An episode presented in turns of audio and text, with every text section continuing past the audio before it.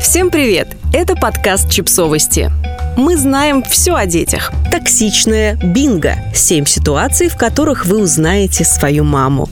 Мама – это близкая подруга и помощница, в любой момент готовая подставить дочери свое плечо. Не так ли? Кому-то повезло иметь такие образцовые отношения с родителями, а вот кому-то нет. Если вы стараетесь минимизировать общение с вашей мамой настолько, насколько это возможно, скорее всего, ваши отношения с ней можно назвать токсичными. Разбираемся подробнее в том, по каким еще сигналам можно это определить.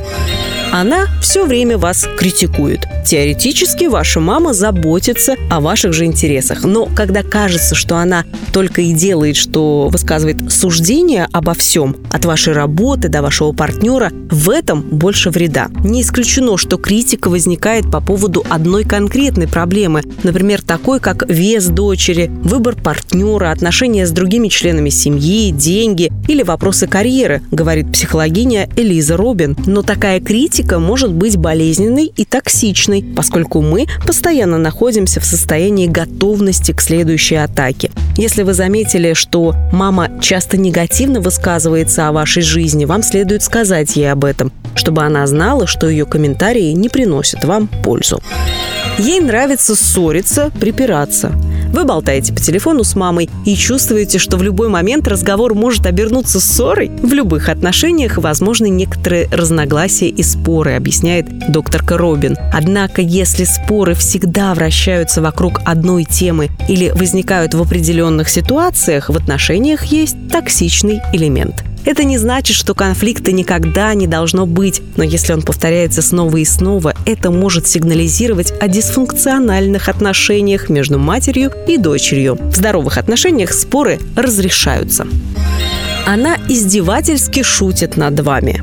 Небольшие подразнивания и подтрунивания – нормальное явление для детско-родительских отношений, но они не должны переходить в издевательские шутки. И хотя часто считается, что издевательства и буллинг начинаются в школе, на самом деле травля может начаться прямо дома. Шутки могут быть болезненными, особенно когда они используются как способ оскорбить вас, говорит Робин. Хотя некоторые подразнивания уместны, в этой области очень легко перейти грань. Шутки с издевкой – это не способ показать свою родительскую любовь, а скорее способ вас унизить. Она все время драматизирует ситуацию. Постоянный драматизм вреден для любых отношений и может быть формой зависимости, говорит психологиня Робин. Это классическое злоупотребление в поведении и одна из самых простых форм токсичного поведения, которую только можно идентифицировать. Если ваша мать прирожденная драма-квин, вам, возможно, придется ограничить ваше общение с ней, чтобы она меньше контролировала вашу жизнь. Она контролирует вас с помощью денег и чувства вины.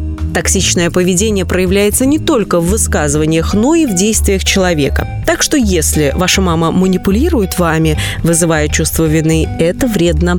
Важно помнить, что такое поведение является формой контроля, который во многих случаях мать научилась у своей матери, говорит Робин. Логически доказать вы ей ничего не сможете, единственное, что может работать в таких ситуациях, это терапия, но она может помочь только если ваша мать сама захочет измениться. Она игнорирует ваши границы. От просмотра вашего телефона до попыток сблизиться с вашими подругами. У многих токсичных матерей отсутствует понимание здоровых границ. Это классическая форма жестокого обращения, говорит психологиня Робин. Вы можете попытаться показать маме, в каких случаях она зашла слишком далеко, приведя конкретные примеры, чтобы она могла понять, когда ее поведение было совершенно неуместным.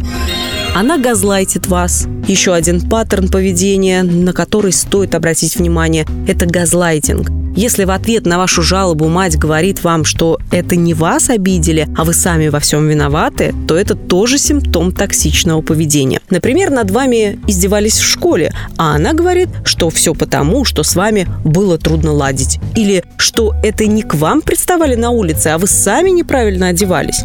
В завершении хотелось бы сказать, что не существует идеальных отношений, особенно между матерью и взрослым ребенком. Но если вы обнаружите, что беспокойств больше, чем радости, возможно, пришло время серьезно поговорить с мамой, чтобы раскрыть корень проблемы. Будь то терапия для нее или для вас обеих, пауза в общении и создание здоровых границ, у вас есть полное право на то, чтобы вас любили и уважали. Вы этого заслуживаете, особенно от такого значимого в вашей жизни человека, как ваша мама. Подписывайтесь на подкаст, ставьте лайки и оставляйте комментарии. Ссылки на источники в описании к подкасту. До встречи!